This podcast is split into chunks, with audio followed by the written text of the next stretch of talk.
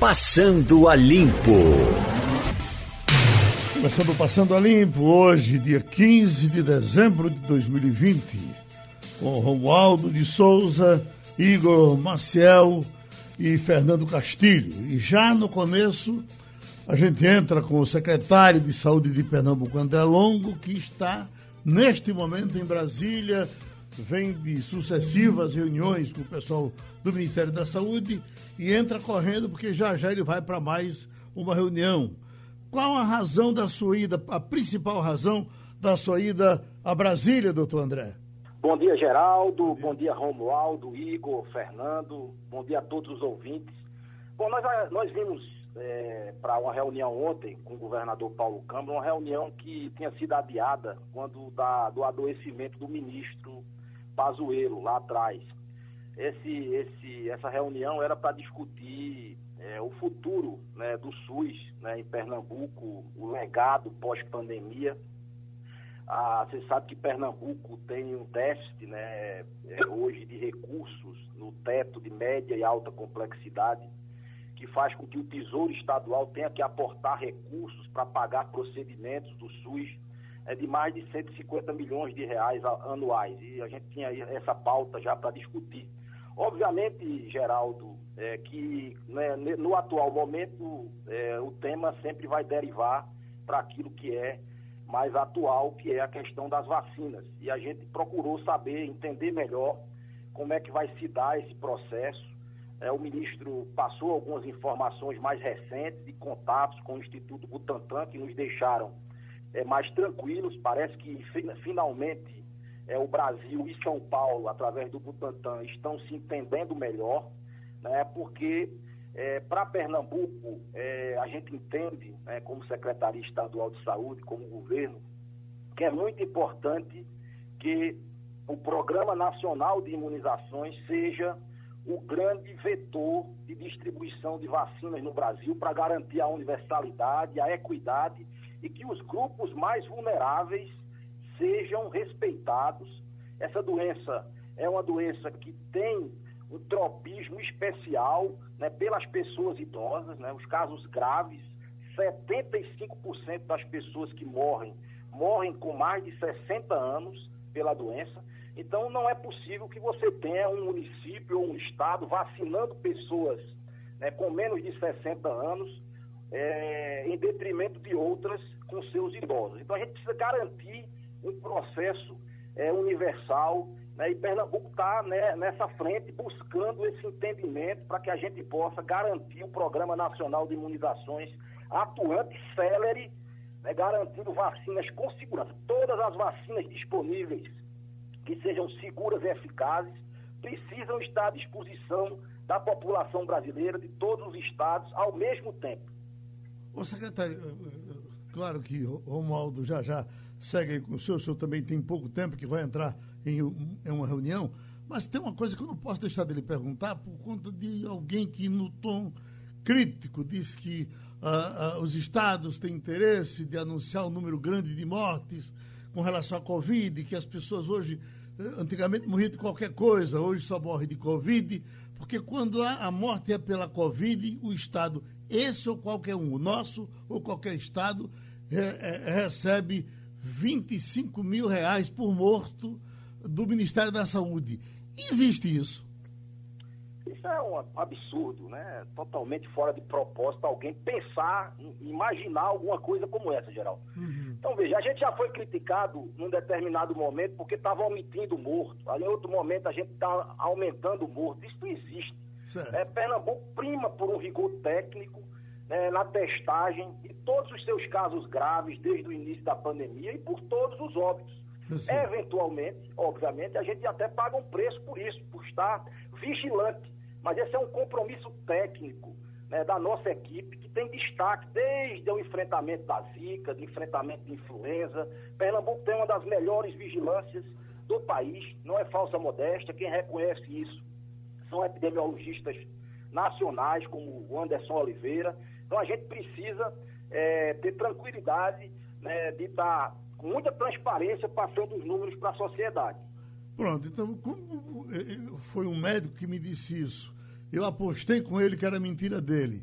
e o senhor agora está confirmando, eu acabo de ganhar uma garrafa de vitoriosa. Quando a borrasca passar, o senhor toma uma dose com a gente, tá certo? Tá certo, Geraldo. Vamos passar por isso sim. Mas isso é mentira, na é verdade. Pronto. Tá, claro. Total. Não faria nenhum sentido. Eu digo, mas, meu Deus, por que isso, rapaz? Mas então, porque hoje se mente por qualquer coisa. Mas vamos para Romualdo de Souza, está pertinho do senhor aí em Brasília. Secretário André Longo, bom dia, tudo bem com o senhor? Secretário, está me ouvindo? Pronto, vamos, vai, Romualdo. Agora, tá, agora sim. Secretário, bom dia para o senhor. Ontem, o governador Paulo Câmara disse à reportagem da Rádio Jornal que tão logo a remessa seja feita pelos laboratórios, em quatro dias, todo o estado de Pernambuco já terá recebido as vacinas. Isso do Recife a Caruaru, a Carnaíba, a Cabrobó, a Petrolina.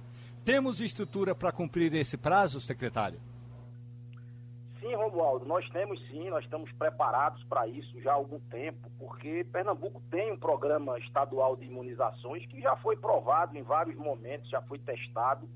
Né? E essa é a nossa logística, a gente faz campanhas de vacinação todos os anos, né? de influenza, e esse é o tempo médio que a gente passa para distribuir para todos os municípios.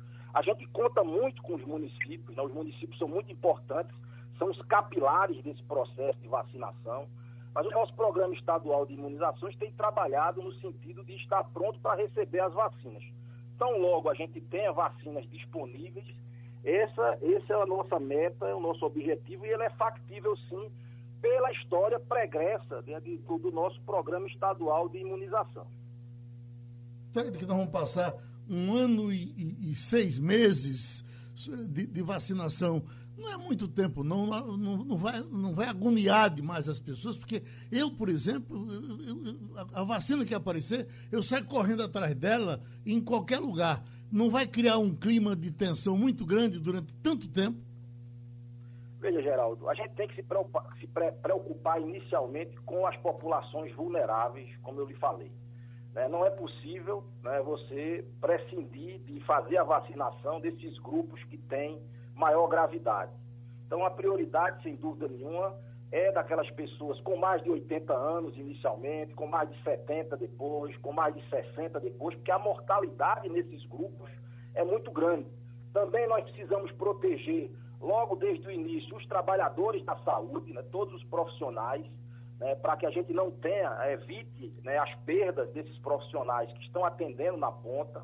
É preciso dizer da, do heroísmo desses profissionais né, que hoje ainda estão, né, porque a gente parece que o tempo passa, mas hoje, Geraldo, a gente tem mais de 700 pessoas internadas em UTI com casos suspeitos ou confirmados de cirária em Pernambuco. Então, os profissionais de saúde estão trabalhando e eles precisam também ser valorizados nesse momento. Um outro grupo que a gente vê como prioritário são os trabalhadores da educação, para que a gente não tenha mais descontinuidade né, da, da, do calendário escolar, tão importante para o desenvolvimento do país, para o desenvolvimento do Estado. Então a gente precisa né, apostar muito nos trabalhadores da educação, nas pessoas é, em, é, em, situações de risco, é, nas pessoas com comorbidades, aí os diabéticos, hipertensos. Para se ter uma ideia, esse conjunto de pessoas dá em torno de 2 milhões e 100, 2 milhões e 200 mil pernambucanos. São essas pessoas que precisam ser vacinadas o quanto antes é, para que a gente possa, então, depois pensar em vacinar outros grupos em seguida. Mas a força que nós precisamos, isso dá em torno de 40 milhões de brasileiros, é, em torno de 2 milhões e 200 mil pernambucanos, que a gente precisa é atuar primeiro, precisa ter disponibilidade de vacina para esses grupos prioritários inicialmente. Ô, Romualdo, a, última pergunta para liberar o secretário que vai para uma reunião. Secretário, rapidamente, tem uma outra questão que é onde estocar esse material que o Ministério da Saúde vai mandar. O, o, governador também disse ontem, não é, secretário, que Pernambuco pode ser o hub, pode ser o centro de distribuição desses materiais todos, tanto de insumos como de vacinas. Quer dizer, nós temos também é, condições de receber esses produtos e distribuí-los para a região. É isso, né? Pernambuco foi anunciado no plano né, como um dos, uma das sedes logísticas é, nós já temos um, um armazém aí do Ministério da Saúde e isso está sendo, inclusive, feito investimentos. Né? O ministro garantiu né, que o Ministério da Defesa, inclusive, também vai fazer a, o processo de segurança né, de, de, dessa, desse plano logístico, né, para que e Pernambuco será, sim, né, a partir de Recife, um desses hubs para distribuição é, para o Nordeste. Pronto, secretário, o senhor tem a sua reunião, muito obrigado. A gente certamente conversará depois com mais tempo. Falamos com o secretário André Longo, vamos continuar por aqui.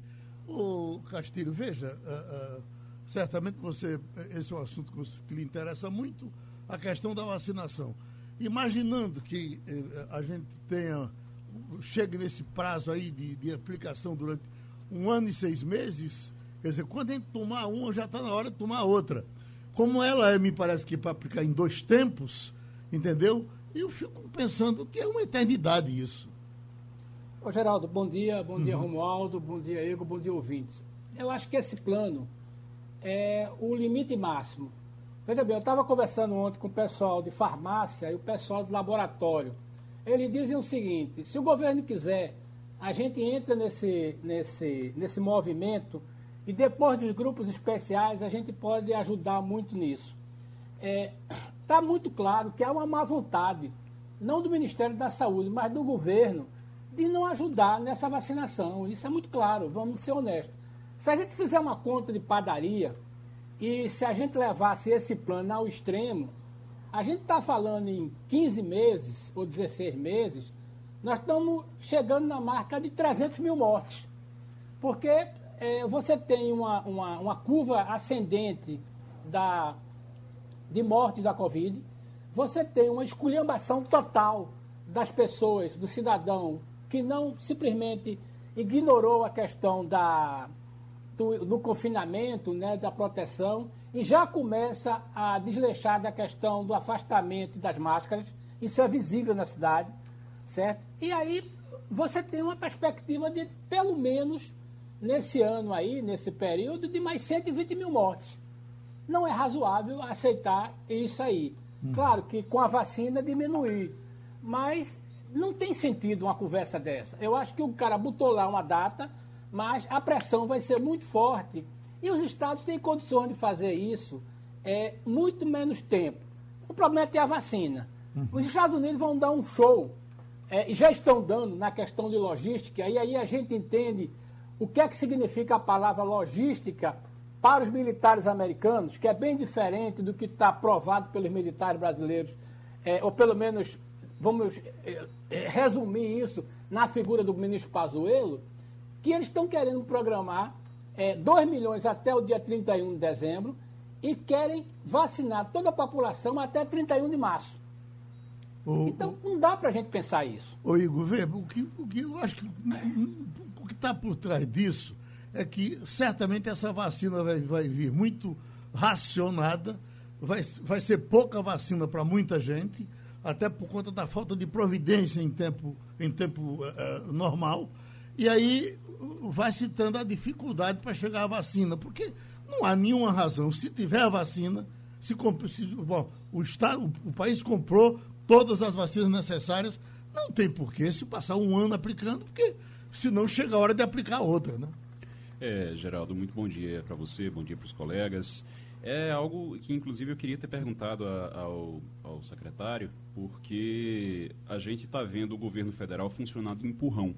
O governo federal funciona nesse caso da vacina e eu concordo com o Castilho. Eu acho que o governo ele não está. É, é, sabe quando você está fazendo aquela coisa obrigada que você vai se obrigar eu vou, se obrigar eu vou, mas enquanto ninguém obrigar ele vai ali se arrastando. O que é que acontece? Está fazendo de empurrão. O STF vai lá dar um prazo, de 48 horas, aí eles finalmente vão e apresentam um plano de vacinação.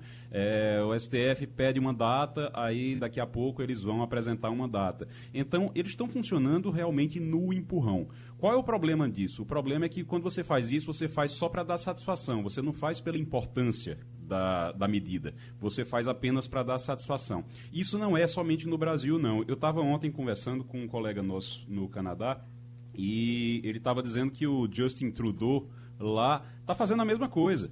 Ele não tinha, claro que lá está muito melhor do que aqui, lá já começou a vacinação, mas a vacinação, eh, como disseram, é, é para inglês ver Por quê? O que é que acontece lá? Você tem uma população de 38 milhões de pessoas morando no Canadá e ele conseguiu a marca agora de recebeu já 14 mil doses da vacina, que dá para vacinar 7 mil pessoas, porque são duas doses. Então, 7 mil pessoas é, quando você tem uma população de 38 milhões, realmente é só porque a pressão estava muito grande, todo mundo reclamando que nos Estados Unidos estavam começando a vacinar, que na Inglaterra estava começando a vacinar e lá não tinha vacinação. Ele conseguiu lá uma amostra grátis, 14 mil doses, começou a fazer a, a, a vacinação e não se sabe quando é que chega o resto e ele já está dizendo, inclusive, que não sabe como é que vai ser, porque você tem uma demanda muito grande no mundo. E isso está acontecendo também no Brasil, e o governo vai funcionando de empurrão. Se for obrigado, ele faz. O próprio presidente Jair Bolsonaro declarou ontem que não vai tomar vacina, que não toma vacina e acabou. Então, se é algo que não, não é importante para ele, para a vida dele, da família dele, você imagina uh, o que é que ele acha, o que é que ele pensa em relação à vacina ser aplicada para outras pessoas. Isso é preocupante, porque é um presidente que estava é, falando em economia, falando da importância de preservar a economia, de preservar empregos e por aí vai, e pelo jeito era só falácia para aquele momento, aquele momento inicial da pandemia, porque agora a preocupação, além das vidas, é com a economia também e ele não está nem aí. Pronto. Romualdo, você só vai se vacinar, Romualdo, daqui a um ano e meio. E agora? Quer dizer, não, a gente não sabe nem se daqui a um ano e meio essa vacina já está pronta, né? É, eu não sei nem se eu estarei vivo, mas como eu estou num grupo é, dos chamados especiais, porque eu sou professor, então eu devo me vacinar segundo os cálculos do governo em agosto. Mas a questão toda, é, e aí eu concordo com Igor Maciel, que é o seguinte, a, a seguinte questão, Geraldo. O governo não apresentaria nenhum plano hoje aos governadores, o governo federal não apresentaria nenhum plano hoje aos governadores e aos secretários. Ao contrário, não estava prevista essa reunião agora aqui no Palácio do Planalto. Acontece que no último fim de semana o ministro Ricardo Lewandowski, do Supremo Tribunal Federal, deu 48 horas para que esse plano ficasse pronto. Então, o governo fez o seguinte: juntou é, um arquivo aqui, um, uma tese um compromisso é, da outra parte, co, é, cola e copia e mandou para o Supremo Tribunal Federal. O prazo ao STF tinha que ser hoje de manhã, entregou já ontem. Então aproveitou, já chamou, mandou a toque de caixa um convite para os governadores e secretários e vai fazer essa solenidade aqui em Brasília hoje. Portanto, esse é um aspecto importante. O governo está correndo atrás do prejuízo porque o Supremo Tribunal Federal tinha dado esse prazo de 48 horas. O governo está funcionando única e exclusivamente em função da pressão da chamada justiça judicialização que funciona e funciona bem, porque esses prazos o governo é, cumpre. Mas nós já estamos com o doutor Jorge Jatobá, economista. Um assunto, doutor Jorge, que eu vejo aqui, uh, o FMI diz que uh, prematuro, uh, fim prematuro do auxílio emergencial no Brasil pode prejudicar a recuperação do país. Essa é uma informação que é passada pelo FMI. Eu lhe pergunto o que seria pior para o Brasil. Tem muita gente dizendo isso, que uh, se entra até numa comoção social, são problemas muito sérios, tem que ter esse auxílio. Eu lhe pergunto, o que, que é pior do Brasil? Não dar o, o, o, o auxílio uh, ou dar o auxílio sem poder, sem poder dar? Ah, bom dia, Geraldo. Bom dia, bom dia ouvintes uh, da Rádio Jornal, no programa Passando a Limpo. É, Geraldo, esse auxílio foi fundamental uh, para a população da, mais pobre do país durante a crise pandêmica. Para dar uma ideia para você, no pico da, da pandemia, nos meses de abril e maio, a transferência de renda, os 600 reais que foram dados às pessoas que tinham atendido certas características, certos requisitos, respondeu por cerca de 28% da massa salarial do Estado de Pernambuco. Quanto mais pobre o Estado, maior participação desse auxílio emergencial no total da, da renda do Estado. maior foi no Maranhão, a menor foi no Rio Grande do Sul, São Paulo e Paraná, os estados mais ricos do país. Isso foi uma medida que não foi só tomada pelo Brasil, não. Os Estados Unidos é, também deram a transferência de 600 dólares. E o Congresso americano renovou agora, por mais um período, um, um, um, debate político que está ainda se estendendo até o dia de hoje. Mas essa semana deve estar resolvido. Esse ah, auxílio emergencial é, minimizou a perda da, da, da, da economia em, em, decorrência da pandemia. Ah, nós vamos provavelmente ter um crescimento negativo esse ano de 5%. Não fosse auxílio emergencial, ele, esse, essa queda no PIB seria superior a 6% a 7%. Então, teve um impacto muito importante para minimizar o custo social da pandemia e também teve um efeito colateral é, importante que foi dar popularidade ao presidente Bolsonaro. Você deve ter observado por recentes pesquisas que foram feitas no Instituto de Opinião que Bolsonaro ganhou espaço nas classes C, D e E é, e perdeu espaço nas, nos formadores de opinião e na classe média, revertendo uma situação anterior à pandemia. Então, hoje, essa transferência, esse auxílio emergencial, é um ativo político nas mãos do presidente Bolsonaro, da insistência dele, da base dele, de estender. Não há, que seja necessário, eu acho, inclusive, que ele será necessário por alguns meses, talvez, porque a pandemia continua, como você sabe, recrudescendo e a vacina vai demorar a chegar até nós. Então, eu acho uh, importante é, que esse auxílio seja dado problema, obviamente, é como financiá-lo. Uhum. E o governo já gastou, o ano passado, este ano, né, perto de 600 bilhões de reais com esses, com esses auxílios. Dos 920 bilhões de déficit primário, 600 bilhões se deve ao auxílio emergencial. E é, a grande controvérsia hoje é o problema fiscal. Na verdade, o governo Bolsonaro quer transformar isso numa espécie de programa permanente e a forma de financiá-lo. Uma das formas que foram apresentadas que eu acho mais saudáveis, ele recusou. Por exemplo, você extinguir certos programas que não têm foco, como o bônus salarial, como o, certos programas que estão voltados para grupos específicos, e consolidar isso numa transferência única que atendesse a população mais necessitada. Então, o grande dilema hoje é a questão fiscal. O ministro Paulo Guedes disse que não vai estender, mas, embora tenha sinalizando antes que eu faria, e agora é encontrar uma forma de financiar isso, nem que seja por dois, três meses a mais. O problema é que o governo não quer fazer só isso. O governo quer transformar isso em um programa permanente. E não pode ser um programa, por exemplo, nas bases que o senador Suplicy defendeu no passado de renda mínima, que era uma renda universal, era dinheiro, é, era transferência para todo mundo. Eu acho que não, não, não cabe, porque você tem que ter foco nesse tipo de programa, você tem que atender as pessoas mais necessitadas. Okay. Então, o FMI está correto. Uhum.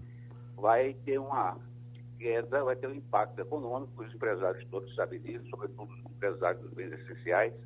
Esse auxílio emergencial, ele ajudou as pessoas a comprar bens de primeira necessidade, a saldar dívidas e, em alguns casos, até fazer poupança, tá para poder se precaver em tempos mais duros mais adiante. Fernando então, Castilho. Como?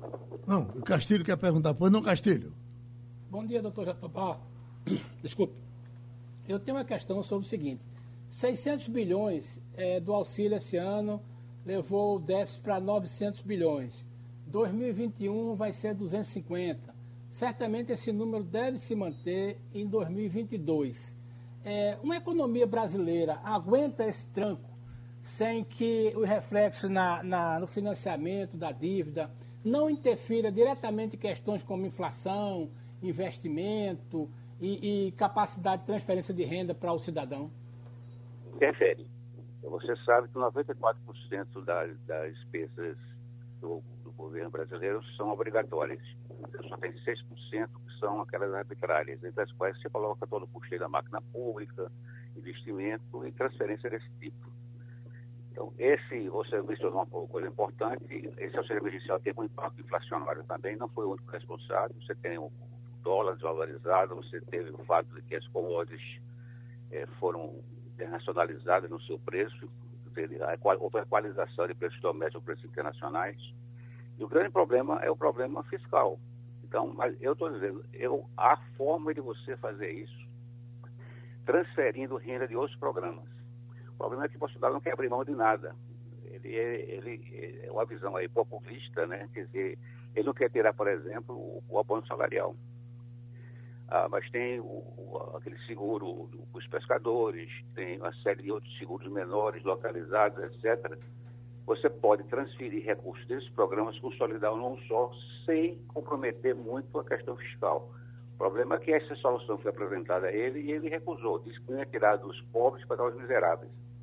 Mas tem programa social para pobre que é mal focado. É o caso do abono salarial. O abono salarial é até dois salários mínimos para quem tem emprego formal. A gente precisa proteger quem não tem emprego, quem tem dificuldades, quem é analfabeto, quem está em pobreza absoluta. Então, esse é o auxílio emergencial. Teve impacto inflacionário, teve impacto fiscal, mas poderá ter um impacto fiscal menor se ele for aquele duas condições. Primeiro, foi um programa temporário. Vamos supor que se estenda até o primeiro semestre de 2021. E se você conseguir transferir recursos de outras fontes, sem precisar emitir nova dívida.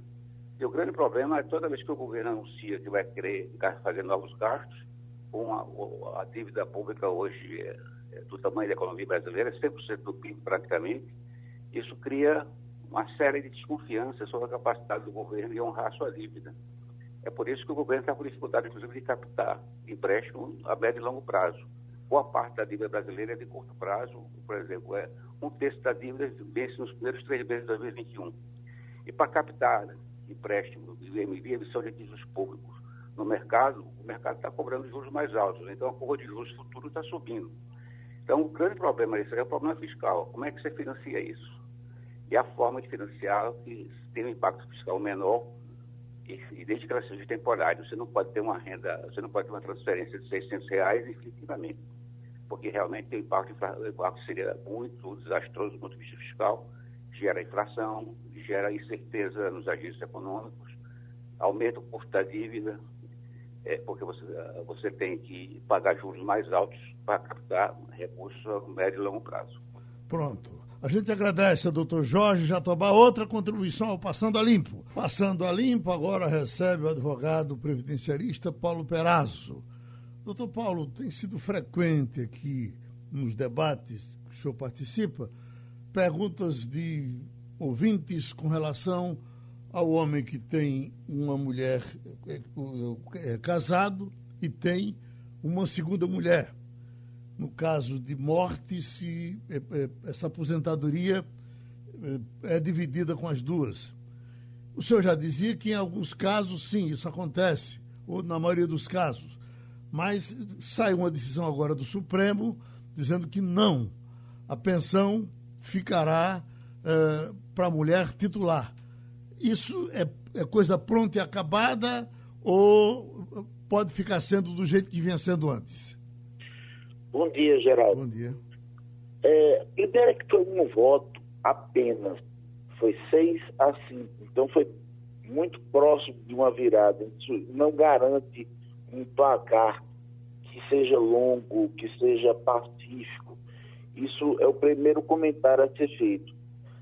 Segundo, é o seguinte, a gente chegou muito próximo ontem do conceito da é, bigamia. Porque, imagina só, você tem duas é, mulheres, na qual uma você é casado, mas você é, vive com a outra em união estável. Então, se a mulher que união estável tem os mesmos direitos da casada, você instituiu de forma implícita a bigamia no Brasil.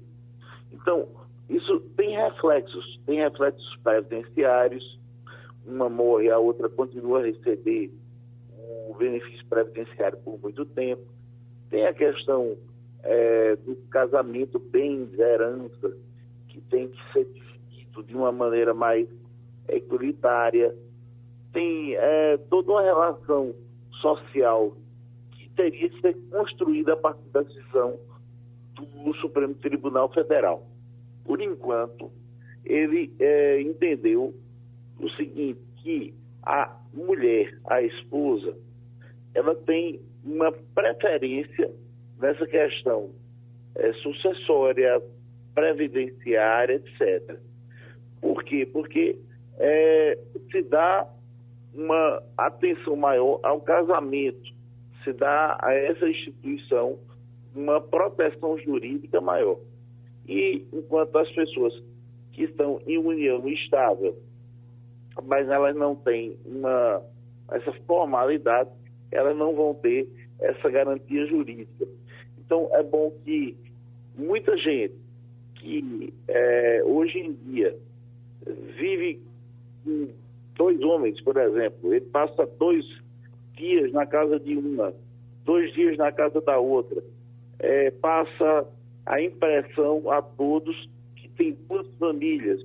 E essa mulher está muito confiante que quando ele morrer, é, ela vai simplesmente conseguir ficar com a pensão, ela vai ficar agora a partir de hoje com as barbas de molho, porque há uma preferência clara do Supremo Tribunal Federal que isso vai se esprair para todos os tribunais do país e que a esposa ela tenha legitimidade em prol é, daquela que não é casada, daquela que tem uma união estável. Hum. O, Igor Marcelo, acho que já está resolvido, né?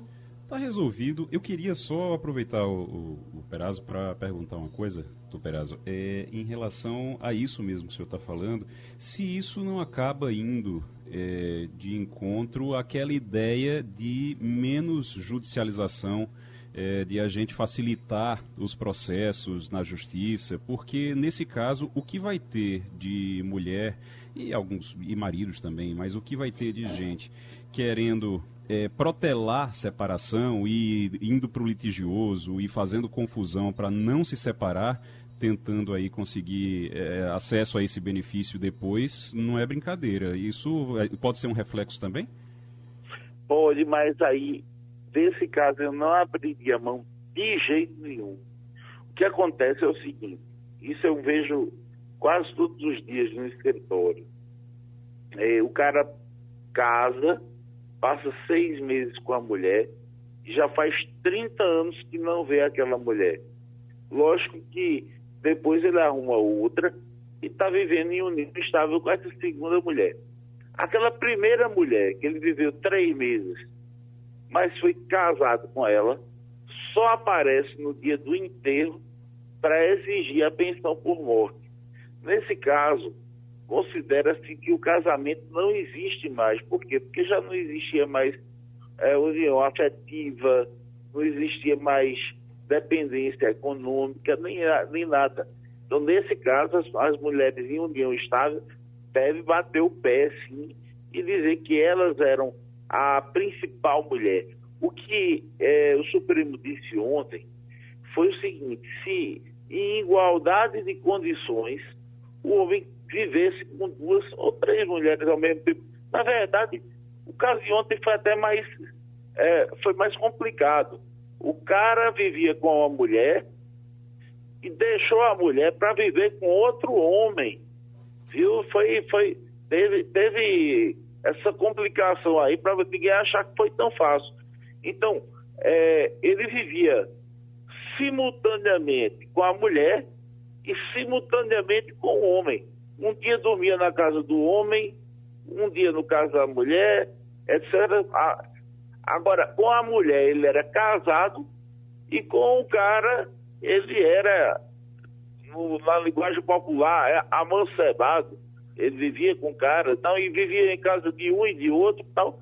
E os dois se julgavam detentores da pensão.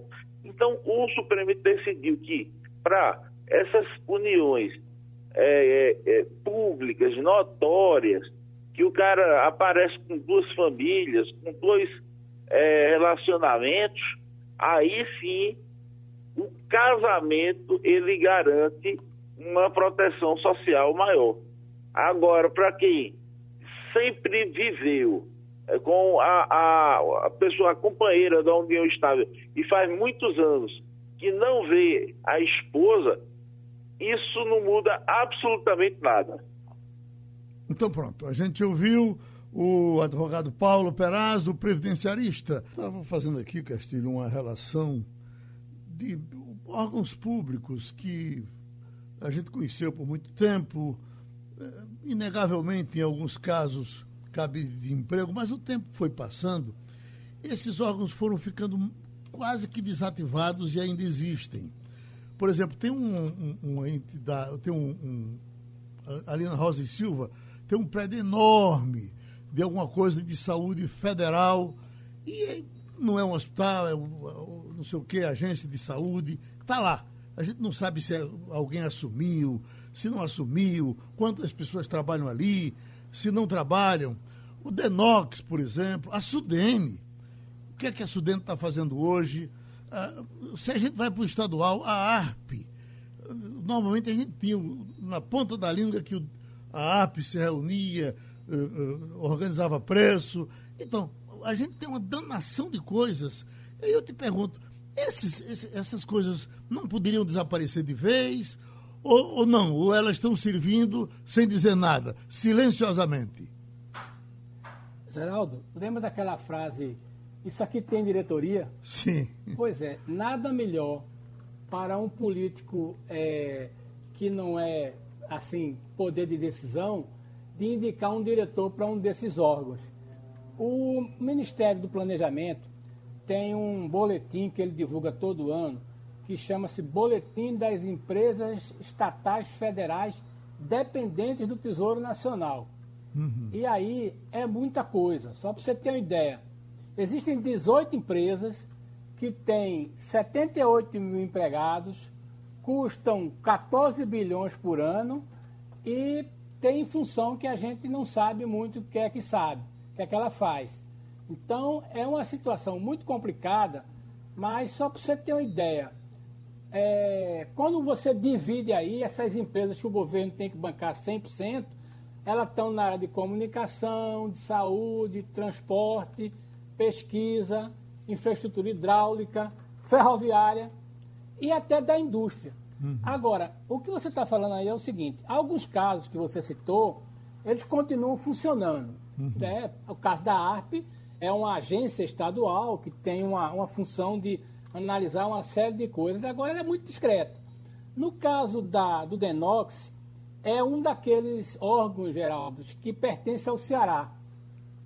Os cearenses brigam pela diretoria do Denox, que é uma beleza. Uhum. Assim como a Codevasp é uma empresa que tem uma presença muito forte de, do Grupo Coelho, uhum. que manda, que tem influência muito forte ali. É, e a Codevasp agora virou agora a defensora até do norte, do Rio do Norte. Então, é uma situação muito complicada, mas fique certo. O que existe aí que você relacionou, e essas empresas todas que a gente falou aqui no painel geral, né, é, elas têm mais de 70 mil empregados, tem muita gente interessada em nomear um diretor, muito deputado querendo é, nomear um diretor, e a dificuldade de fechar elas é muito séria. Uhum. Tanto que no caso daquela da privatização não se conseguiu. A gente pode até dizer que o cara que tentou fazer isso não conhecia nada de governo. Mas é, uma, é, muito, é muito difícil realmente. No, o, o, INCRA, uh, Igor Marcel, ainda na gestão Lula, alguém me dizia que o INCRA estava com 70 procuradores, procurador do INCRA. O que você tem hoje de, de, de político aí aposentado como ex-procurador do INCRA, aí é de se pensar, quer dizer que o INCRA continua aí empregando gente, botando procurador, aposentando gente. E o que é que o INCRA está encrando, eh, Igor?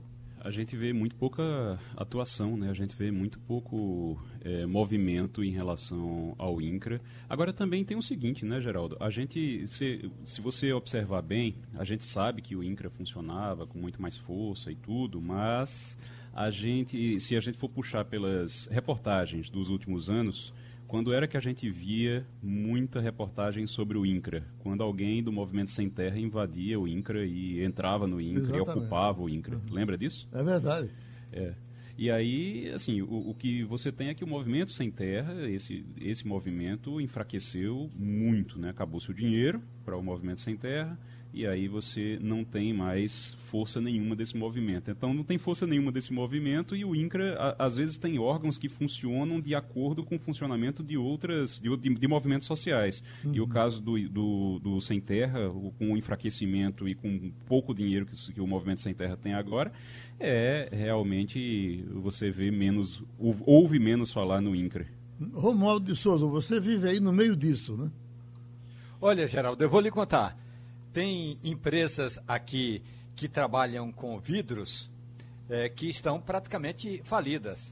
Porque no passado, todo dia, o MST e seus grupos que gravitam em torno dos movimentos sociais do campo, todo dia eles estavam aqui em Brasília invadindo um prédio público e quebrava vidraça.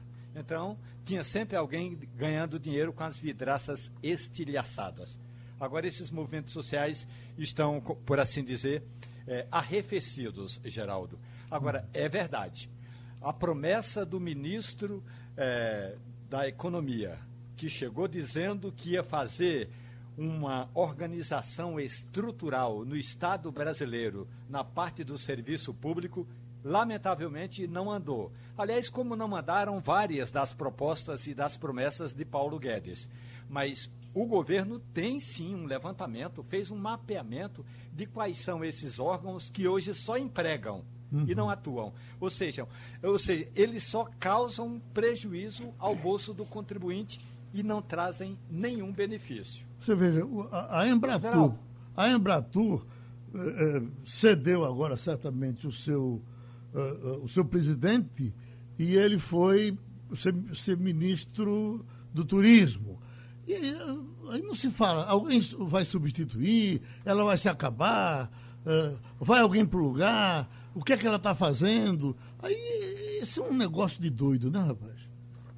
Geraldo, Oi. no caso específico. Eu estou aqui com a no, lista. No caso específico da Embratur, é, tem uma nomeação feita pelo presidente Jair Bolsonaro que diz que o atual presidente da Embratur ele vai cuidar de uma agência a Embratu, que antes era apenas uma empresa, passou a ser um instituto, o Instituto Brasileiro de Turismo, e agora vai ser uma agência. Portanto, com a saída eh, do Gilson Machado Neto, eh, cuida, quem vai tomar de conta dessa área é justamente um pernambucano, o Carlos Brito. E aí eu te digo o seguinte, Geraldo: uhum. olha, esse instituto já poderia ter sido extinto, porque na prática já não faz muita diferença existir, além do Ministério eh, do Turismo, uma agência que cuida daquilo que o Ministério já cuida. Então poderia já ter sido extinta essa agência ou esse Instituto do Turismo. Uhum. Castilho está chamando, pois não, Castilho? Não, era só para dizer o seguinte, só uma colaboração, Romualdo. No caso da, da Embratur, era melhor que ela virasse mesmo só uma agência, sem ser um ministério, porque a Apex, que funciona no estilo de agência, faz muito mais pelo Brasil do que a Embratur, porque a Apex atua no setor de exportação e ela tem um quadro muito interessante. Mas eu só queria citar aqui, Geraldo, empresas que você talvez nem se lembre que existam. É, Imbel, Imbel? Valec, uhum. Nuclep, que era de, INB, Instituto Nacional, EBC, essa, essa é conhecida, CPRM, que cuida da questão de recursos minerais, CODAB, né? CBTU, você sabe. Existem dois que só tem no Rio Grande do Sul, uhum. HPCA e Hospital Conceição. São dois hospitais federais mantidos pelo governo federal no Rio Grande do Sul. E tem a famosa empresa brasileira de servidores de recursos humanos, que é que contrata os, as pessoas para os hospitais de clínicas, tudinho. Dessas daqui, a gente destaca como produtiva mesmo Embrapa, que é uma empresa de pesquisa, o caso da CPRM, que cuida de proteção de recursos minerais, e talvez a Amazul, que vai cuidar daquela história do submarino. O resto a gente vai ver, por exemplo, Valec, é a dona da Transnordestina. Uhum. Então, juntamente com, com o governo e da. Então, são empresas que a gente nem sabe que existem, mas pode ficar certo. Tem muito deputado querendo indicar um diretor para elas. E se a gente entrar na área estadual, que você certamente poderá fazer um levantamento que conhece isso bem melhor do que eu, e PESP, isso e aquilo, e uh, um bocado de sigla por aí, que está uh, no fundo do poço, ninguém fala de nada. Quer dizer, deve estar lá com dois, três, quatro, cinquenta empregados, mas absolutamente sem fazer nada, tem que se, tem, tem que se mexer com muita coisa. Ô, Igor, e a é, greve dos motoristas? Curso, né? Vai ter greve mesmo, Igor? Rapaz, tudo indica que vai, né? Tudo indica que existe a, a indicação de que vai acontecer essa, essa greve, essa paralisação. Não ainda, nada confirmado ainda, mas o movimento tem tudo. Segundo a Roberta Soares, que é nossa setorista nessa área de mobilidade e tem a coluna sobre mobilidade, a gente tem uma possibilidade muito grande de realmente esse movimento ser aprovado e acontecer. O que acontece é. É, é, o que aconteceu aí nesse caso, Geraldo, foi o seguinte: a gente teve no meio de uma eleição, no meio de uma eleição para a Câmara de Vereadores, como a gente teve agora, é, foi para prefeito e para vereador. É, alguns vereadores aproveitaram o momento para tentar aprovar essa lei, conseguiram aprovar essa lei usando o movimento dos rodoviários. E aí aprovaram. Uma lei que chegou-se a, a, se dizer na época, uma lei que outros vereadores chegaram a dizer que era inconstitucional e mesmo assim todo mundo foi lá e votou e aprovou, porque estava todo mundo com medo de não aprovar a lei e perder voto por conta disso e ser criticado por conta disso. Isso no meio de uma eleição. Depois vai para a Prefeitura do Recife e o prefeito sanciona o, o, a, a lei e transforma em lei, né? no caso sanciona o projeto, transforma em lei, e isso também no meio de uma eleição municipal, com todo mundo dizendo que era inconstitucional. Eu, eu, cheguei a criticar isso, a dizer que não se sustentava, que aquilo não tinha, não fazia sentido. É, alguns dos vereadores, inclusive, foram para as redes sociais dizer que eu estava na Suíça, que eu morava na Suíça por conta disso. E na verdade era uma grande falácia eleitoral da parte deles. Eles estavam ali querendo realmente ganhar votos em cima disso em cima, é, realmente enganando, porque isso é, é, é, você enganar, é você dizer que aquilo estava resolvendo alguma coisa, não resolveu. Tanto é que o Tribunal de Justiça foi lá e suspendeu, dizendo que é inconstitucional. Ainda tem muita água para passar debaixo da ponte, tem muita coisa para acontecer, ainda pode ser revertido isso, não em relação a essa lei. Essa lei pode ainda, mas é, principalmente se for ampliado através da, do governo do Estado para a região metropolitana. Mas aí é outro, é outro percurso, não é aquele percurso que foi feito pelos vereadores. Agora, 10 horas está começando o, a primeira assembleia. O sindicato Isso. vai ter, me parece que já está marcado umas quatro para hoje. E essa decisão pela greve, que parece ser inevitável, porque uh, o sindicato vai partir para cima a questão do, de, de segurar o cobrador e o motorista, não é isso? É, é verdade. Só é triste que isso tenha sido utilizado da forma, de forma eleitoral, como foi por alguns vereadores durante a eleição, e agora a gente, a população inteira tenha que passar por isso. Toda a população agora vai ter que passar por dificuldades com uma greve do, do, dos rodoviários por conta disso. Bom. Deixa eu só trazer uma informação aqui também, que é a pressão em cima, e aí é, é informação de lá de Brasília também, daqui a pouco, se Romualdo voltar, pode até complementar, mas a pressão em cima do Ernesto, é, é, do embaixador Ernesto Araújo, embaixador, ou embaixador não, desculpa, o ministro das Relações Exteriores, né, o Ernesto Araújo, o chanceler, ele é, teve ontem a rejeição de uma indicação dele no uhum. Senado. É uma, uma, coisa rara. Ele indicou um embaixador e o embaixador foi recusado pelo Senado. 37 votos a 9. O pessoal está brincando, inclusive, dizendo que é o 7 a 1. Foi uma surra. Estão chamando disso. E colocou uma pressão muito grande em cima dele. A vitória de Joe Biden lá nos Estados Unidos deve, a gente pensa que não, não afeta o Brasil, mas tem dois ministros que estão sob pressão extrema aqui é o ministro do, do Meio Ambiente e também o, o ministro eh, das Relações Exteriores, o chanceler, que podem cair por causa de Joe Biden, da vitória de Joe Biden lá. Tem a ver com. A, essa indicação de embaixador foi uma indicação para a ONU, como representante da ONU, na ONU. E o Senado não aceitou. É, o esse que, que o Senado indicado. não aprovou ontem foi Fábio Mendes, né? E, e o, o discurso do, do ex, Fábio Marzano. Do ex-aliado, Marzano, ah, é.